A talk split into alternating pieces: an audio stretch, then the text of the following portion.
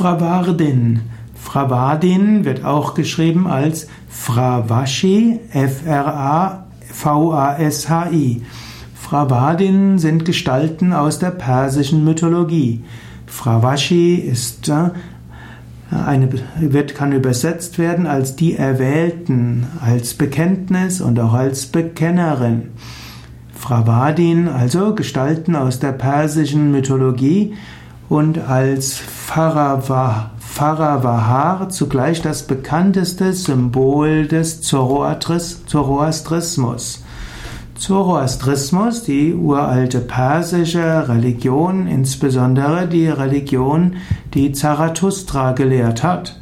Und Fravadin sind also wichtige Gestalten aus der persischen Religion, aus dem Zoroastrismus. Fravadin, also eine ganze Engelskategorie, und als Pharavaha Symbol des Zoroastrismus, als als Schutzengel, eine Wesenheit, die die menschliche Seele vor der Geburt und nach dem Tod darstellt. Wenn du mehr wissen willst über die Bedeutung von Fravadin und Favashi, dann gehe auf antroviki.at, dort gibt es einen sehr schönen langen Artikel dazu.